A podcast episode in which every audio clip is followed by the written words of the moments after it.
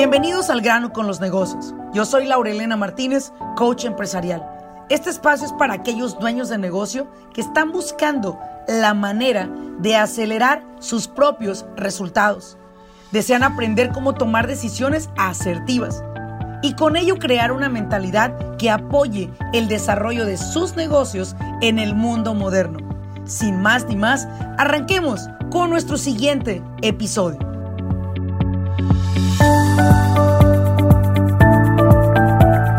Bienvenidos a este nuevo episodio y hoy estamos de gala. Tenemos a un par de invitados, a un par de este, expertos en el área de negocios que nos van a compartir mucho a usted que tiene un restaurante o que está pensando tener un restaurante en el futuro. Vamos a hablar de las buenas prácticas y las malas prácticas, los beneficios y las consecuencias.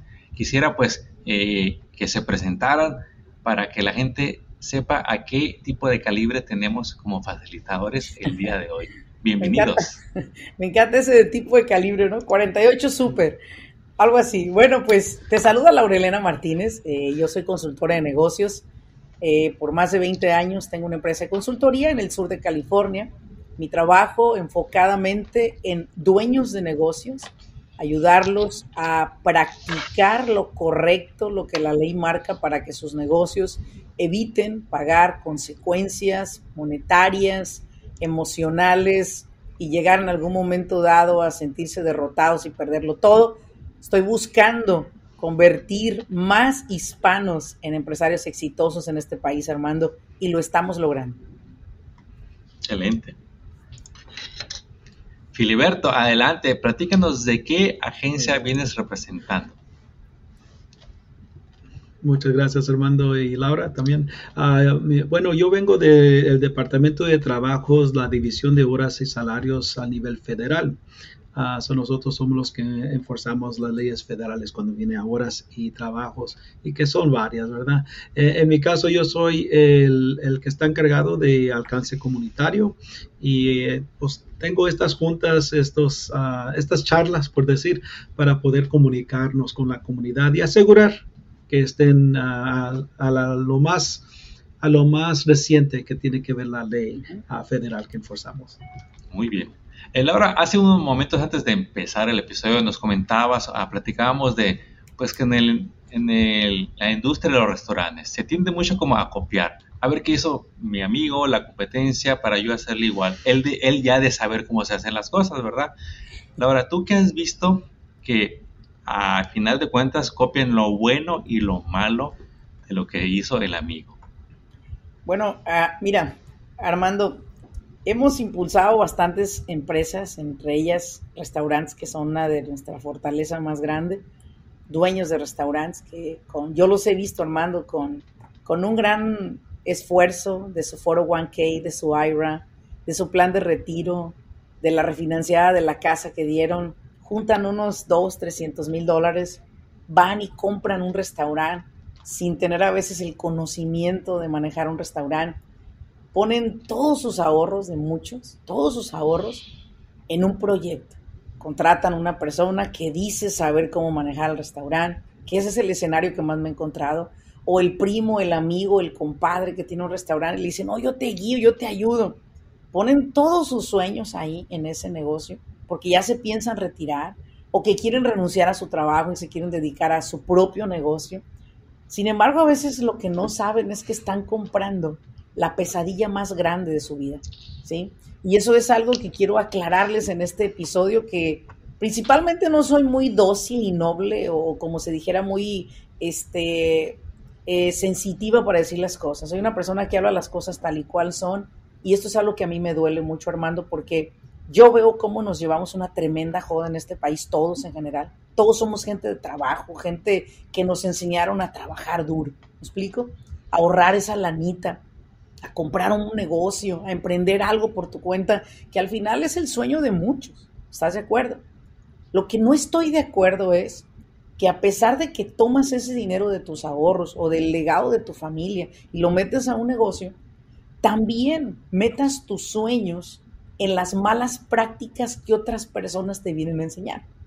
Dicho de otra manera, dueño de negocio, si tú eres el que estás en este escenario y tienes un negocio, un restaurante, específicamente vamos a hablarle a usted que es dueño de restaurante. Miren, siga este podcast y si tiene que verlo cien mil veces, véalo cien mil veces. Porque aquí le vamos a decir lo que se hace, lo que la gente se inventa que se hace y lo que realmente la ley laboral dice que se hace. ¿Ok? Es muy importante que ustedes comprendan estos términos de los que vamos a hablar. Y vamos a hablar de uno de ellos, Armando. Compro un restaurante y le pregunto a mi compadre, a mi amigo o a aquel supervisor, oye, este, ¿qué necesitamos? No, pues que estufa, que plancha, que esto, que el otro.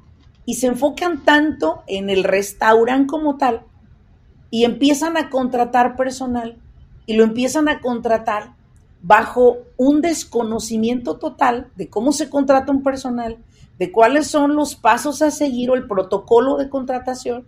No hay un protocolo de contratación. Llega alguien y te dice, tengo un supervisor, pero va a trabajar, pero págale cash. Él no va a trabajar si no es cash.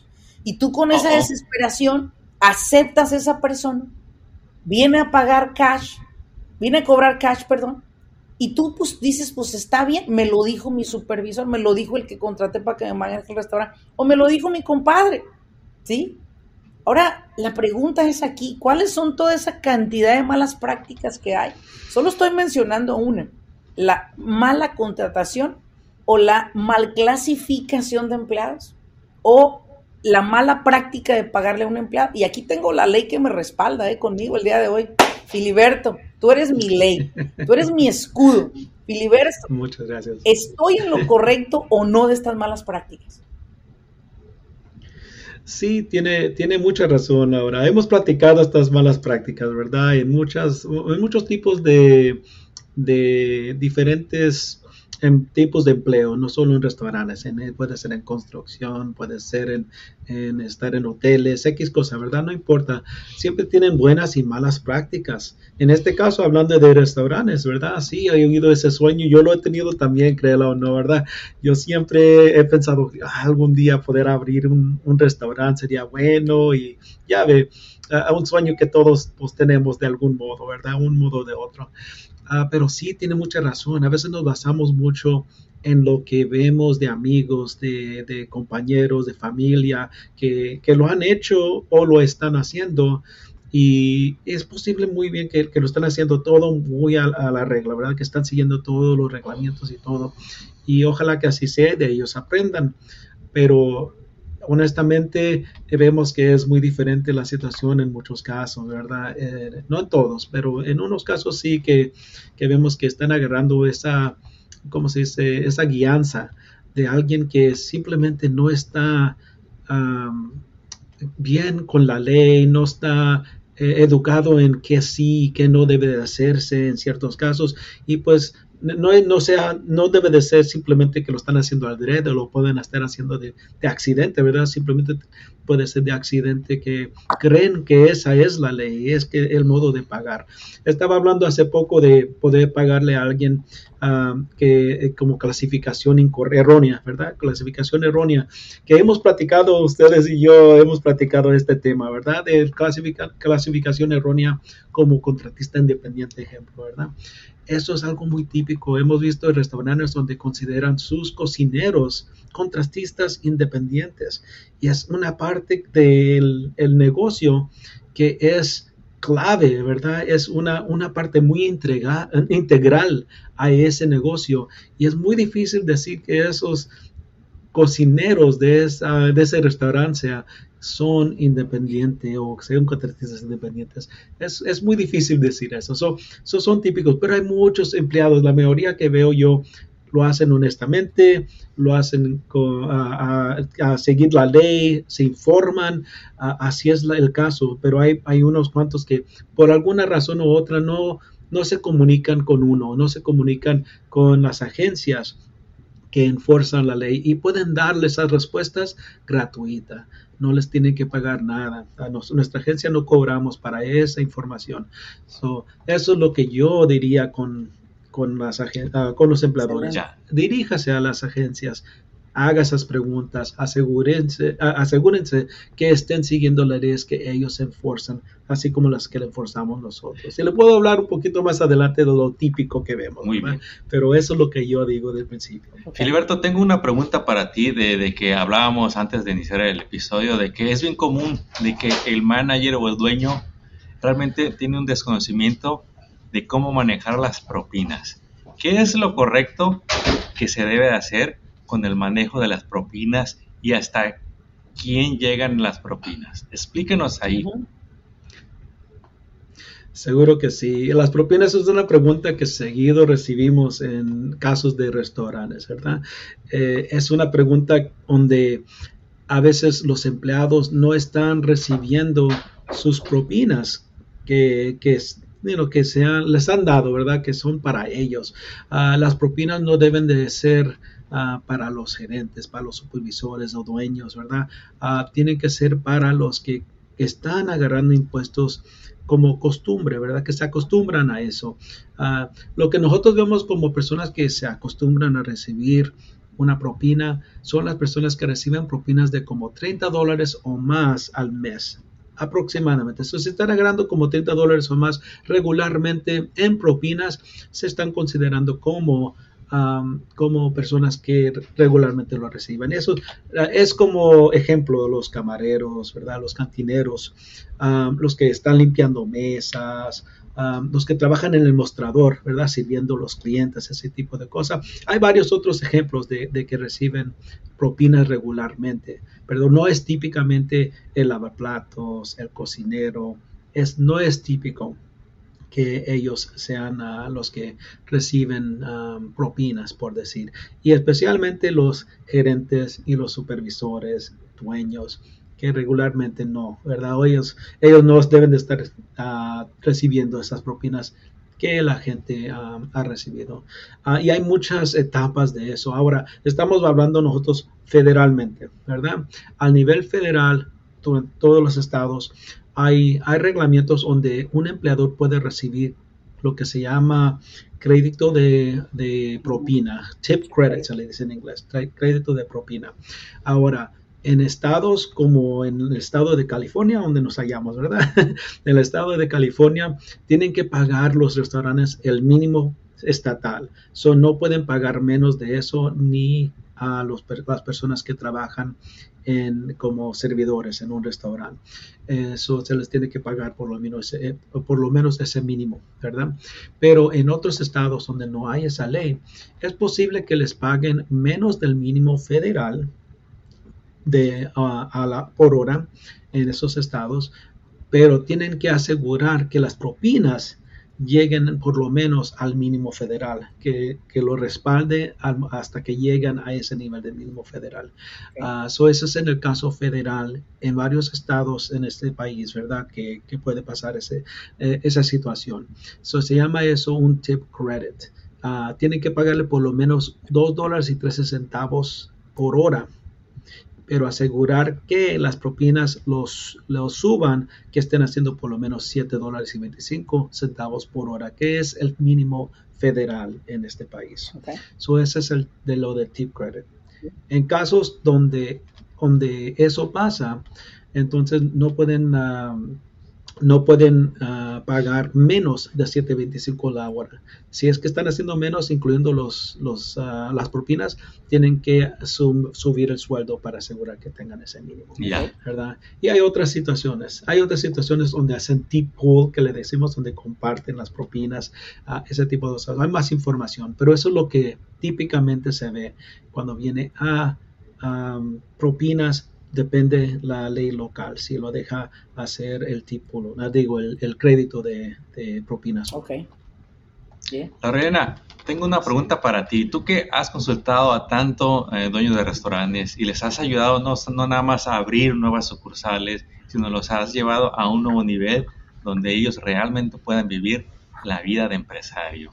¿Qué es lo que has visto que en sus inicios copian mal o se copian las malas mañas de estos dueños de negocios que quieren tener su restaurante. ¿Qué es lo que, qué es lo que los lleva a meterse en problemas cuando se trata de el equipo de trabajo? Definitivamente el Departamento de Labor Federal juega un gran papel en todo esto y es el hecho de que las personas no hacen esa llamada amigable que pueden hacer al Departamento de Labor Federal para hacer estas preguntas y se dejan influenciar por otras personas que les dicen cómo manejan su restaurante. Uno de los errores más comunes que yo veo es pagarle a través de una 1099 a un cocinero o a un supervisor o a un manager, siendo claramente que no, que tanto el manager como el supervisor pueden entrar en salario, pero no puedes pagarles con un 1099. Quiero aclarar eso. Puedo tener también a un cocinero en salario. Tú puedes tener en salario a personas que tú quieras, siempre y cuando funjan un papel que sea preciso e importante para la empresa. Yo no voy a poner un mesero en salario, eso es muy claro, para evitar el overtime, que eso es lo que hacen muchas personas. Ahora, lo que yo recomiendo es esto. Les digo, ok, está bien, Tú aprendiste de tu primo, tu amigo, tu hermano que lo hace así, pero no es correcto que tú lo hagas así. Tienes que definir si es un salario o si es una persona por wages, por hora, para que tú le puedas pagar. Ahora, otro error que yo veo mucho es, le dan el cheque del payroll al empleado y le dan el efectivo del overtime. Esas han sido las consecuencias, Filiberto, que han llevado a muchísimos clientes míos ¿sí? A pagar consecuencias con el Departamento de Labor. Consecuencias de 30, 60, hasta 150 mil dólares que tengo en mi conocimiento por darles un cheque de payroll y darles el efectivo. Eso no es correcto, señor empresario. En ninguna industria, en ninguna industria. Usted tiene que pagarle su payroll a la persona e integrar el overtime a ese payroll. ¿Va a pagar 1.5 de la hora? Sí, pero también usted va a evitar problemas y consecuencias a futuro. Le pasó a unos clientes recientemente en Alabama que le pagaban a los empleados de esa manera, Filiberto, por tres años. Los empleados fueron a quejarse al Departamento de Labor. Este cliente va, lo es, es llamado para aclarar esto y al final dijo acepté y les tuve que pagar más de 30 mil dólares, Laura. Dice, y estoy muy enojado. Aparte que el cliente estaba como decepcionado de la gente. Dice, pues cabrones eran mis amigos, estaba muy enojado, comían en mi casa, Laura había fiestas y los invitaba, yo no sé qué pasó y le dije, eso fue lo que pasó. Que tú no hiciste tus cosas bien, pudiste haber convivido con ellos, hacer tus amistades y todo, pero haber hecho las cosas bien. Pero en la, en la, en el, en la gente normal, no voy a decir hispanos en general todos, somos muy amigables de más e inventamos que la relación es de viento en popa y que yo puedo pasar esa línea de pagarte de esa manera. Y no, señor empresario, si usted me escucha y usted hace esto, párelo de hacer. Párelo de hacer, porque la, la, organización que Filiberto representa lo va a buscar. Pues más, ¿sabe qué? No lo van ni a buscar. Es más, sus empleados lo van a delatar. Que eso es lo que ha sucedido. El empleado más, más cercano a usted, el que casi se hace compadre de bautizo de sus hijos de él, ese es el que lo va a delatar. Si es que no ya lo delató. Déjeme un comentario en este podcast cuando lo escuche si usted fue delatado por el casi su compadre. Esas son las malas prácticas, Armando, que hacen que las empresas se catapulten en deudas y luego no tengan para pagar. Y luego es una bola de nieve que va creciendo hasta que cae en la consecuencia mayor que emocionalmente el dueño empresario, la empresa dice, ¿sabes qué? Ya no quiero vender, ya me quiero retirar, la gente es malagradecida y empiezas a llenarte de odio, pero la verdad es que no es culpa de nadie, es responsabilidad de usted. Otra práctica que constantemente yo veo es contratar menores de edad para los restaurantes. Uh. Contratar menores de edad o estudiantes sin permiso para trabajar, ¿sí? contratar a sus hijos sin permiso para trabajar. Sí, efectivamente puede usted pagarle a su hijo si es que trabaja dentro de la empresa hasta no más de 12 mil dólares para que no pague impuesto. Pero eso no quiere decir que lo puede contratar más porque usted quiera. Es más, de hecho, hay personas que me han dicho en mis videos, yo trabajaba con mi papá, pero como no me pagaba, tenía 14 años, lo quise dejar y mejor me fui a trabajar a otro lugar. 14 años. Se nos hace muy fácil, Filiberto, yo creo que ya te ha tocado llegarle a algunos lugares así contratar menores de edad. Esa es una práctica, Armando, muy común en el restaurantero. Pues al cabo está atrás picando pepino, pues al cabo está atrás sacándole el jugo a los limones. pues al cabo está lavando plato, nadie lo ve. Si llega el inspector, digo que es mi hijo y que viene conmigo y me invento, pero vuelvo a lo mismo. Cuando llega una consecuencia de esa criatura, usted va a enfrentar los cargos. Imagínese un menor de edad en un sitio de trabajo sin permiso de los padres, sin permiso, a lo mejor verbal, pero no hay manera de comprobarlo. Tiene un accidente, señor empresario, no se lo recomiendo este, este, este escenario. Esas son las prácticas, Armando, que yo veo que catapultan. Ahora, ¿qué he visto que hacen que los negocios crezcan? Número uno, todos sus empleados bajo nómina y payroll. Todos, todos, todos, todos. Si hay alguna persona en salario, excelente. Si trabaja más de 50 horas, bravo, perfecto. Si es una, un key person, una persona clave, bravo por eso. Workers' compensation, la aseguranza al trabajador. Si hay un accidente, mis clientes han tenido que levantar el teléfono, llaman y órale, ahí está. Úsalo, no hay problema, muchacho, para eso trabajas aquí, para eso te protegemos aquí con esa aseguranza. Es más, si yo fuera empleada y entrara a trabajar en un lugar que no tuviera Workers' Camp, ni me metiera. Porque imagínate que tengo un accidente, quedo toda cuadraplégica y este hombre no tiene ni con qué pagarme. ¿Qué, voy a, ¿Qué va a hacer de mi familia? Ahí lo deberían de pensar dos veces los empleados. Salud, compañero. Otro punto importante que yo veo que mis clientes hacen bien, Armando, y es saber muy bien cuál es la ganancia neta de cada platillo. Eso es algo extraordinario. Saben la lana que se mueve, saben lo que cuesta operar un negocio diariamente. Otro punto que yo veo a su favor también es, hay un, hay un plan para contratar a las personas nuevas paso a paso. Hay un sistema. No solamente, hey, ¿qué, pasó? No, oiga, quiero chambear. ¿Qué sabes hacer? Y como típico, ¿verdad? Todo el empleado, de todo. Yo les he dicho de broma, a ver, ¿operas a corazón abierto? No, ah, ¿verdad que no haces de todo? Muy bien. Entonces, ¿qué sabes hacer de todo? Bueno, pues vete a trabajar mañana. Oye, ¿y la aplicación de trabajo? Ah, tú métete mañana. Y lo metes sin aplicación de trabajo, lo metes sin tener la W4 de él completa, lo metes sin explicarle sus responsabilidades, su job description. Ese empleado, ese empleado, si te lo llegan a encontrar así, no sabes en la que te metiste. No sabes en la que te metiste. Si esa persona tiene un accidente. Y aquí está Filiberto para confirmarlo. No se debe de practicar así. Debe de haber un orden para todo. ¿Qué he visto que los dueños de negocio hacen para tener éxito, Armando? Se dejan asesorar, buscan la ayuda, llaman a las organizaciones de gobierno que dan información gratuita. Yo se los he dicho. Yo literal te doy la vaca y te vendo la cola. ¿Por qué? Porque es la información que yo doy, los recursos que yo doy y el servicio que yo ofrezco. Digo, Filiberto, yo solo te ofrezco el servicio de contabilidad, yo solo te ofrezco el servicio de payroll y te ayudo a elegir la corporación ideal para tu empresa. Es todo lo que yo hago. ¿Explico? Pero damos tanta información porque no queremos que usted se equivoque.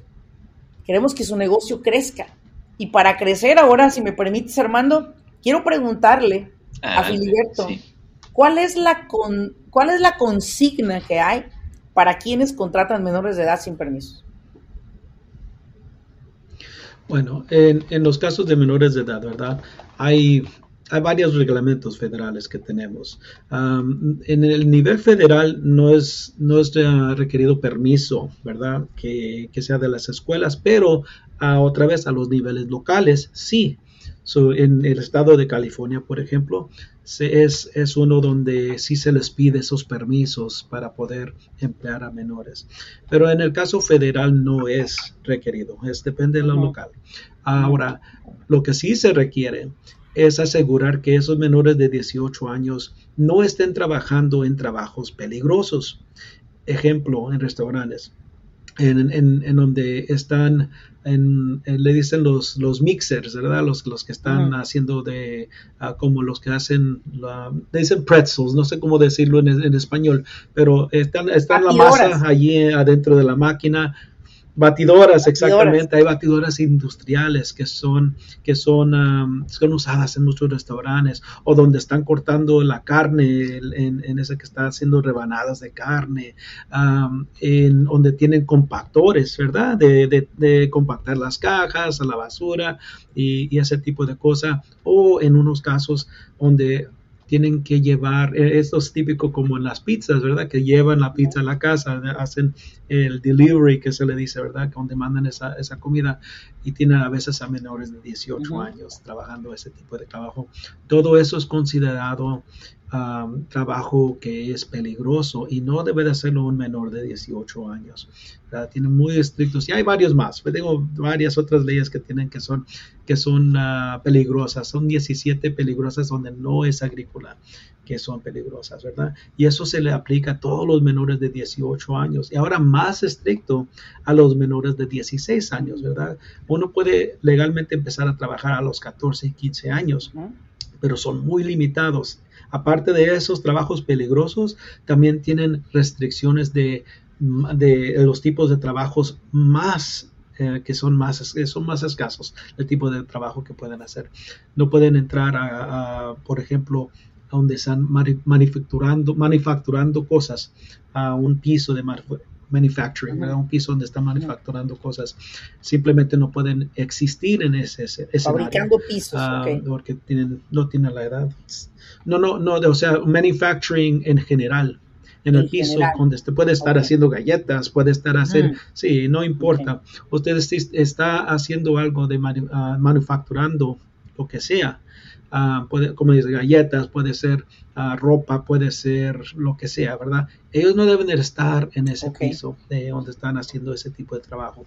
Pueden estar en las oficinas, sino haciendo los, ah, los papeles en, orden, poniendo todo en orden, haciendo copias, ese tipo de cosas, ayudando a los clientes uh, en el frente, pero no en donde están haciendo las producción, ¿verdad? En toda esa producción es un poquito de donde, donde están restringidos.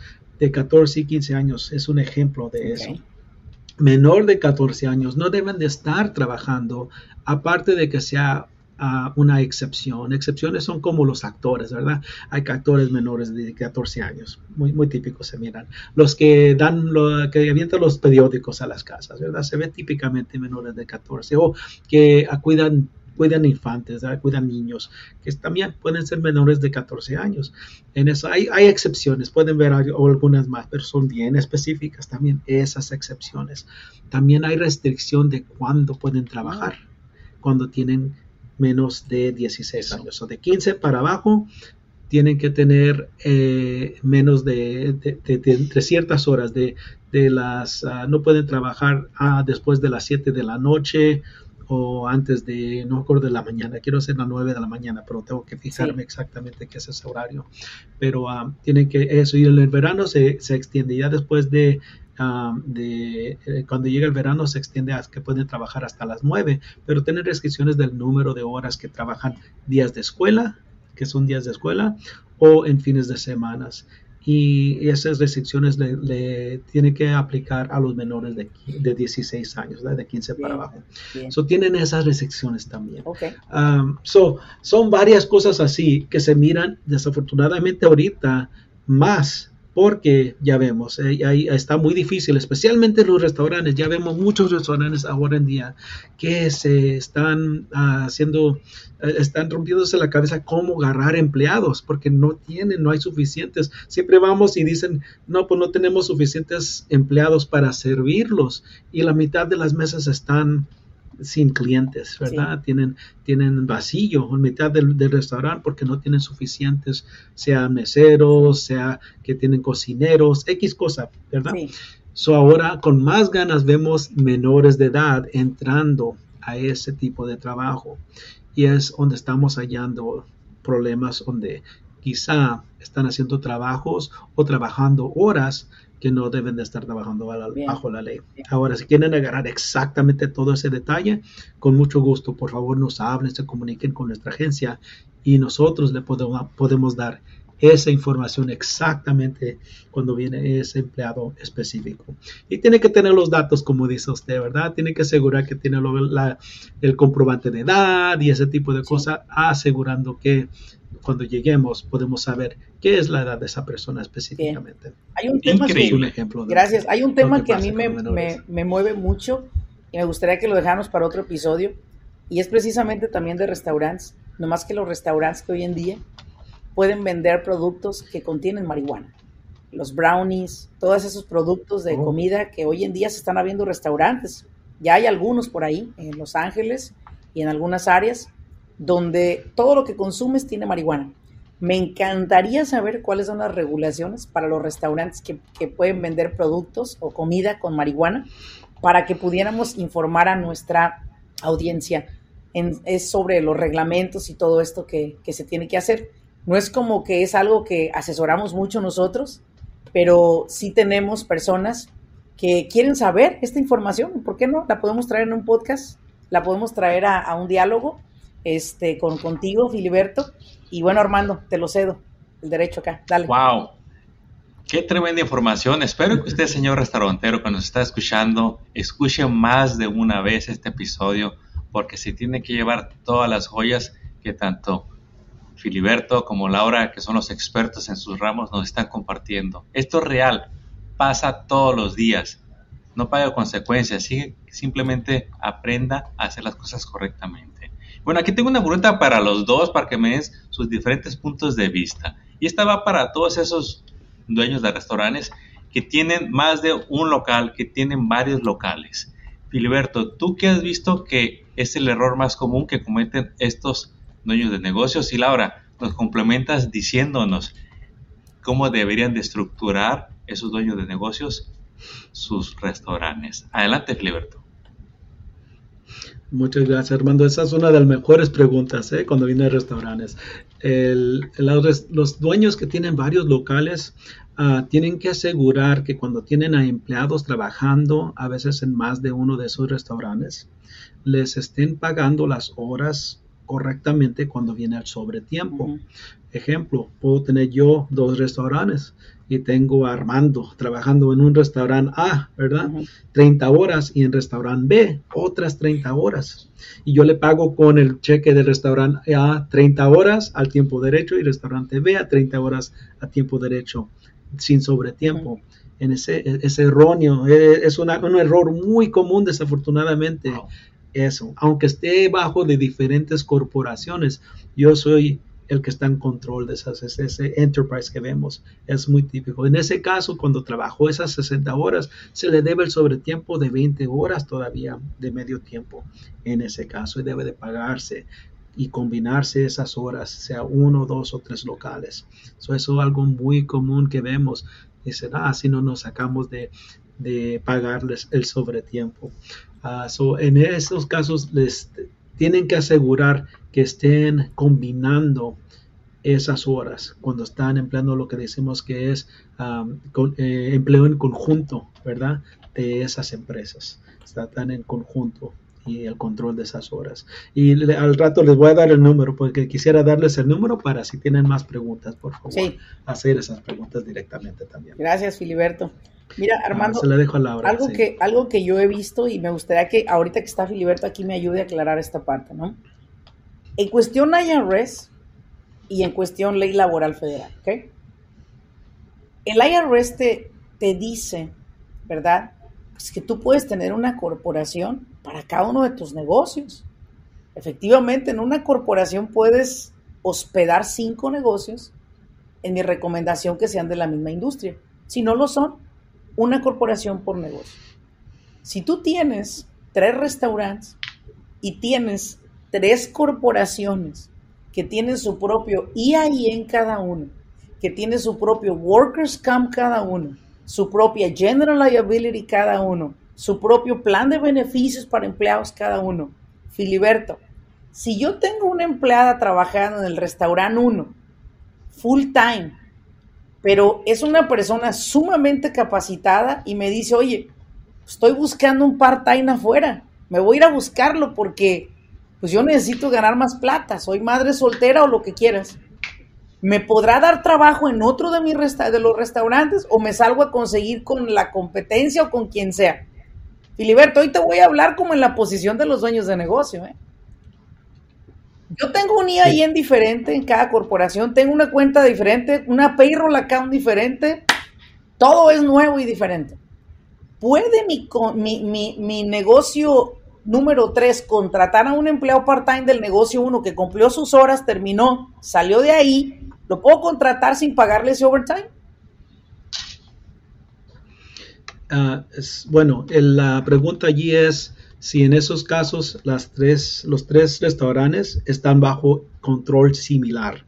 Yo soy el dueño de las tres corporaciones o tengo control de esas tres corporaciones, aunque sean separadas cada una. Si pueden tener sus nóminas propias y toda esa información propia, pero es el control de acá, del punto del control. Y se ve, eso es lo que llamamos eh, una enterprise. Yo he visto varios, se ven no solo en los restaurantes, pero también eh, cuando cuidan a, gente que está enferma en casas de, lugares donde cuidan los enfermos, ¿verdad? Sí, de asistencia, donde tienen tres, cuatro, cinco casas individual, corporación, pero todo, pero es control común. En esos casos, tienen que combinar esas horas porque se mira como empleo en conjunto, joint employment. Joint employment. En inglés. Empleo, Joint Employment, empleo en conjunto. Le recomiendo que lo, que lo visite en nuestras páginas, ¿verdad? De red, donde lo tenemos eh, más a detalle esa información. Pero ese empleo en conjunto es lo que requiere que cualquiera horas que trabaja, no importa en cuáles de esas tres individuales corporaciones, se combinen esas horas y se le deba ese sobretiempo. Hay, una, hay un porcentaje, por ejemplo, si yo, yo y Armando somos socios del tercer restaurante, hay un porcentaje que yo deba de tener como mínimo, como máximo, para poder tener esa otra persona contratada, porque tiene que haber un mínimo también, así como lo, así como lo hay, Armando, si tú me escuchas, así como lo hay para un préstamo del gobierno, un SBA loan, así como hay para otras eh, actividades, pues tiene que haber un porcentaje mínimo máximo, o a lo mejor pues es la enterprise, la dueña de un solo dueño para tres restaurantes. Creo que esta pregunta estuvo muy buena para él, para Filiberto, ¿sí?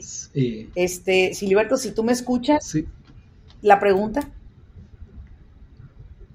Sí, sí, la escucho. So, en ese caso no, no tenemos porcentaje por decir. Y puede ser dueños, eh, cuando vienen a empleo con, en conjunto, no tiene que ser el mismo dueño de este local y este local. Hay otros ejemplos de empleo en conjunto. Pueden ser dos corporaciones completamente diferentes. Lo hemos visto eh, muy comúnmente cuando vienen familia, mm, ¿verdad?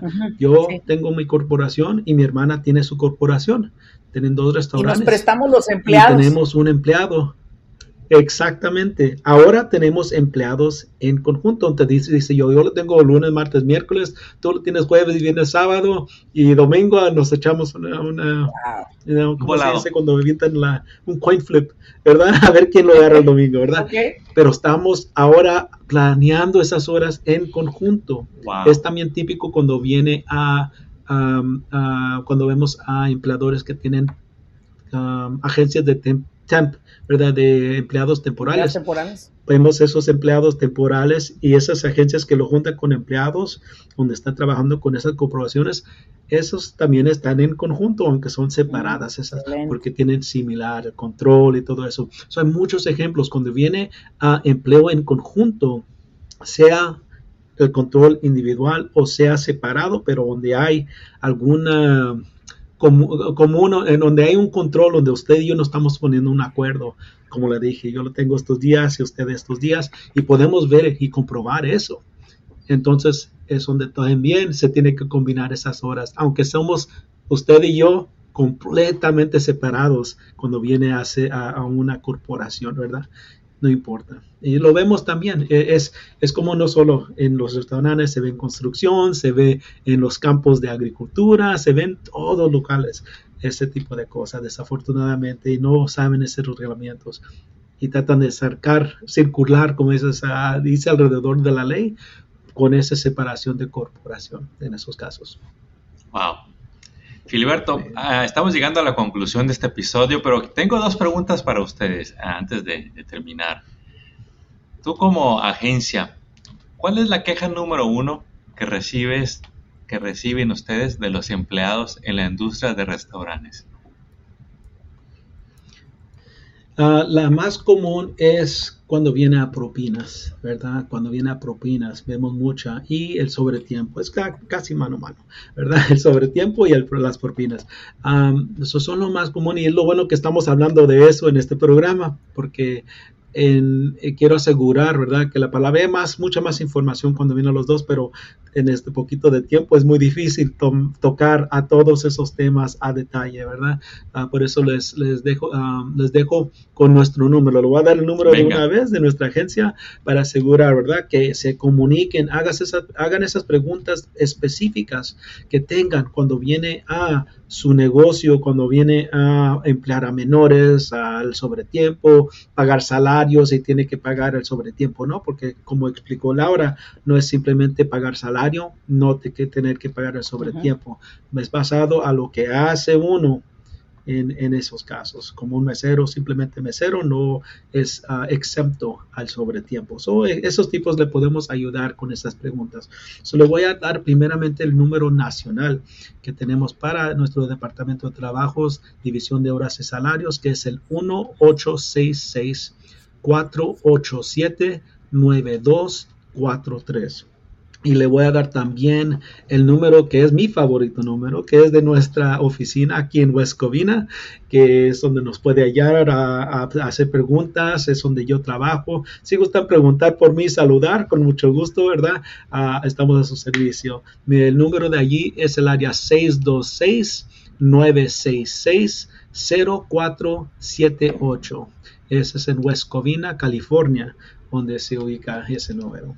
Solo los dejo con esa información. Ojalá que uh, les he contestado muchas de las preguntas que tenían. Y si tienen más, ya saben, aquí estoy a su servicio para regresar y seguir esta conversación a de los temas que ustedes gustan. Gracias. Buenísimo. Eh, eh, sabemos que te vamos a tener de regreso en, en un corto futuro porque tienes mucha información que les va a ahorrar muchos errores. Y Laura, hablando de errores, yo te admiro porque consultas a un montón de negocios.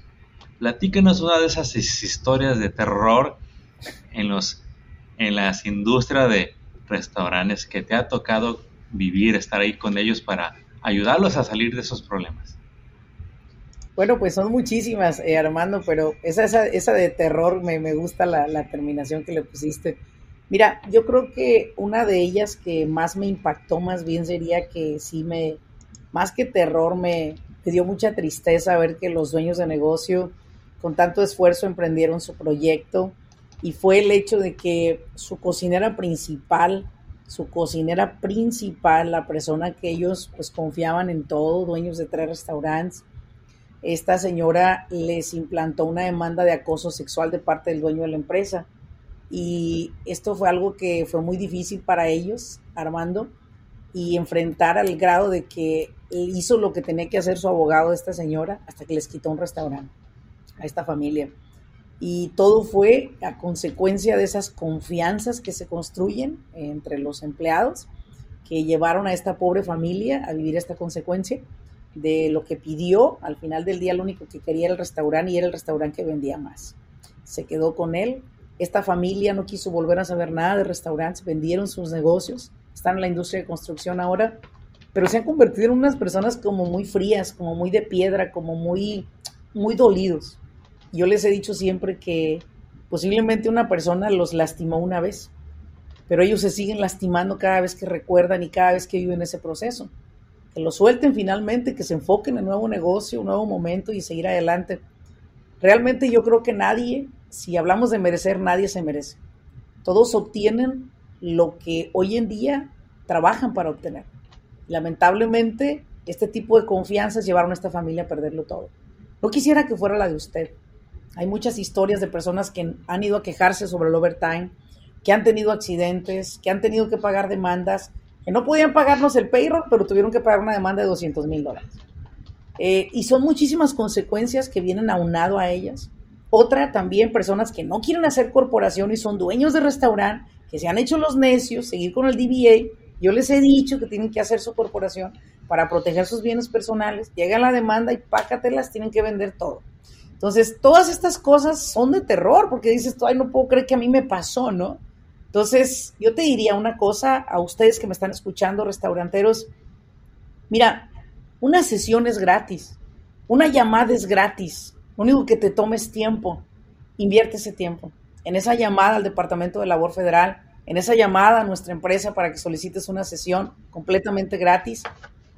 Tómate el tiempo para que al rato el tiempo no te tome de más a ti y tengas que invertirlo todavía a mayor cantidad para resolver estas situaciones. Yo te cerraría con eso, hermano. Busquen la educación, busquen la preparación. La mejor manera de ahorrar es hacer las cosas correctamente. Laura Elena nos lo ha repetido una y otra vez. Y bueno, dicen que el que mucho se despide, poca ganas tienes de irse. Bueno, ese es mi caso. Yo todavía quiero hacerles más preguntas, por eso sé que pronto vamos a estar grabando otro podcast. Pero Filiberto, gracias por compartirnos tu información de contacto. Antes de irnos, yo quiero que les compartas eh, de las que te acuerdes. ¿Qué otras agencias existen que son tus primos, que son colaboradores, que cuando hay un, un problema, Vienen todos. me parece que llegan en combo? Seguro que sí. Bueno, hay tantos, ¿verdad? Tantas agencias que siempre yo como, he hablado con ustedes en, en, un anterior, yo tengo la suerte de nomás tener que cumplir con, bueno, no cumplir, pero a enforzar una sección de leyes federales y los empleadores que ustedes con, con ustedes platican tienen que cumplir con las que enforzo y aparte todas las demás, ¿verdad? Ejemplos son las de el EEOC, ¿verdad? El Equal Employment Opportunity Commission, que es los que hablan de discriminación, acoso sexual, como estaba hablando hace, hace rato, y, y, cosas de ese tipo, ¿verdad? Cuando viene ese tipo de discriminación, pero también el EDD que tiene que ver con el, el, el, que tiene que ver con desempleo y de disability X cosa a nivel estatal. Uh, el OSHA que tiene federal y estatal el SCAL OSHA y OSHA uh -huh. federal uh, para nombrar unos cuantos. Um, hay mire el EBSA el EBSA le decimos es el Employee Benefit Security Administration que tiene que ver con los beneficios que se les da a empleados y cómo regular ese tipo de cosas. Uh, deje pensar un poquito más. ¿Cuáles otros? Um, ¿Cuáles otros? El, uh, dis, oh, sí, estatal, tenemos, también tenemos el nivel estatal, uh, tenemos en California, ¿verdad? Estoy hablando en California, tenemos el departamento de housing, Uh, fair employment and housing, ¿verdad? Para asegurar que tengan el empleo justo y también de viviendas. Uh, y esos son ejemplos locales. Desafortunadamente no sé todos los estatales, ¿verdad? O sea, hay Pero más. me imagino. Uf que hay muchos similares, ¿verdad? En esos niveles. Um, el Workman's Comp federal también, este el Workman's Comp bajo el Departamento de Trabajos. Uh, tenemos tantos, tantas así. Y eso nomás pensándole, ¿verdad? De la cabeza, cuántas, cuántas son. Pero lo que es, lo que es lo que forzamos, especialmente en la división de horas y salarios. Uh, oh, está el IRS, está el, hay varios otros que hemos platicado del IRS, pero aparte de eso, cuando viene a las leyes que enforzamos en el Departamento de Trabajos, hora, División de Horas y Salarios, es de que no importa su estatus migratorio, la ley aplica igual. No tiene que ver si está aquí o no, ni lo preguntamos, si tiene los papeles o no, que dicen, ¿verdad? Eh, su estatus migratorio no importa se debe de seguir la ley sin importancia a ese estatus. Quiero asegurar que, porque hemos visto desafortunadamente que hay esas um, como represalias, ¿verdad? De que dicen, no, lo voy a reportar ahora a inmigración, lo voy a reportar a X cosa, ¿verdad? Con eso mantienen a la gente, pues quiero dejarles saber, empleadores, que no deben hacer eso, tiene también eh, eh, esas consecuencias. ¿verdad? Cuando viene a eso, o tienen que cuidar, a asegurar eso. He visto unas, vi muy malas situaciones donde las, se los tienen como esclava, en esclavitud, básicamente, ¿verdad? Eh, donde, donde controlan las visas y los pasaportes o X cosa y wow. todo eso, y los tienen en esclavitud con esos, con, con decirles you know, es, eh, que los van a reportar y el temor que tiene la gente naturalmente al gobierno especialmente cuando su estatus migratorio está en, en, una situación donde no es posiblemente legal, ¿verdad? Pero quiero dejar saber al público, no importa, es las leyes que enforzamos aquí en nuestra división, no importa el estatus migratorio. Muy bien. Laura, so, es, con eso. Gracias, sí. Filiberto, por compartirnos, que son bastantes las agencias que esperamos muy pronto poder traérselas para que eh, escuche de ellos. Y Laura, compártenos cómo te puede la gente contactar a ti y qué tipo de servicios tienes para ellos que están buscando mejorar sus negocios. Pues bien, mira, hemos construido una empresa de consultoría que ofrecemos el servicio también de contabilidad, nómina, asesoría, sobre todo contable, en cuestión taxable. Eh, nuestro trabajo principal no es que usted necesariamente tenga en la boca el ahorrar impuestos, sino el tomar ventaja de las deducciones. Creo que sería esa la, la manera correcta de decirlo. Y sobre todo que usted tenga la asesoría directa de CPAs, contadores certificados. Y sobre todo, Armando, también no, no quiero que se me pase el que elijan su corporación, de que elijan la correcta, que lo hagan como debe de ser, porque muchas veces pagas tres pesos y por tres pesos recibes lo que valen tres pesos. es muy importante que acudas a un lugar donde se te pueda asistir y a nivel nacional lo hacemos en estructurar esa corporación que tú necesitas para echar a andar ese negocio. ¿okay? Nos puedes encontrar en todas las redes sociales bajo Laurelena Martínez. En todas absolutamente estamos presentes. Y nuestra empresa se encuentra aquí en la ciudad de Irvine, California, donde están nuestros headquarters, nuestras oficinas principales.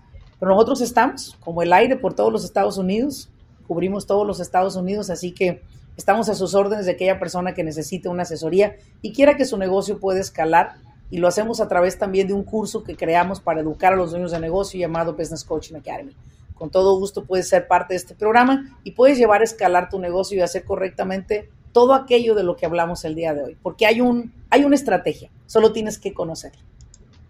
Así es. Pues no me, no me queda más que agradecerles a ambos por el tiempo que estuvieron con nosotros y sobre todo por compartir su sabiduría para apoyar a todos estos dueños de negocios que ya están creciendo y a los que van a iniciar por primera vez en sus emprendimientos en el área de restaurantes. Esperamos verlos muy pronto en un nuevo episodio. ¡Éxito! Excelente, gracias hermano.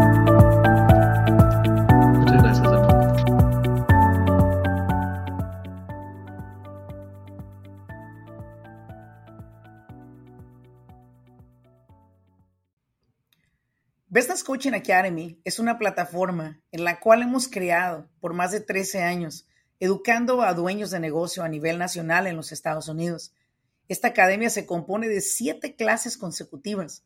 La finalidad de esta academia es no solamente informar a los dueños de negocio sobre las leyes de los Estados Unidos para beneficiar su negocio, sobre todo también para cómo se pueden perjudicar si no la siguen, sino lo que estamos buscando a través de esta academia es educarlo a usted.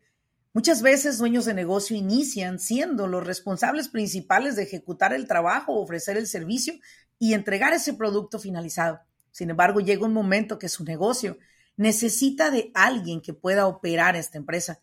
Sin embargo, muchas personas son muy expertos en el trabajo que hacen, pero las operaciones del negocio las están dejando de lado.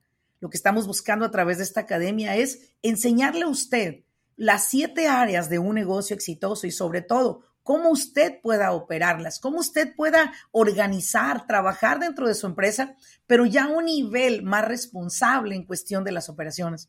La Academia de Business Coaching es completamente en español. Es un programa que durante tres horas cada semana, durante siete semanas, estamos aprendiendo en cada una de las clases tres nuevos temas por noche. La idea es que usted lo pueda implementar en su negocio y pueda ver la diferencia.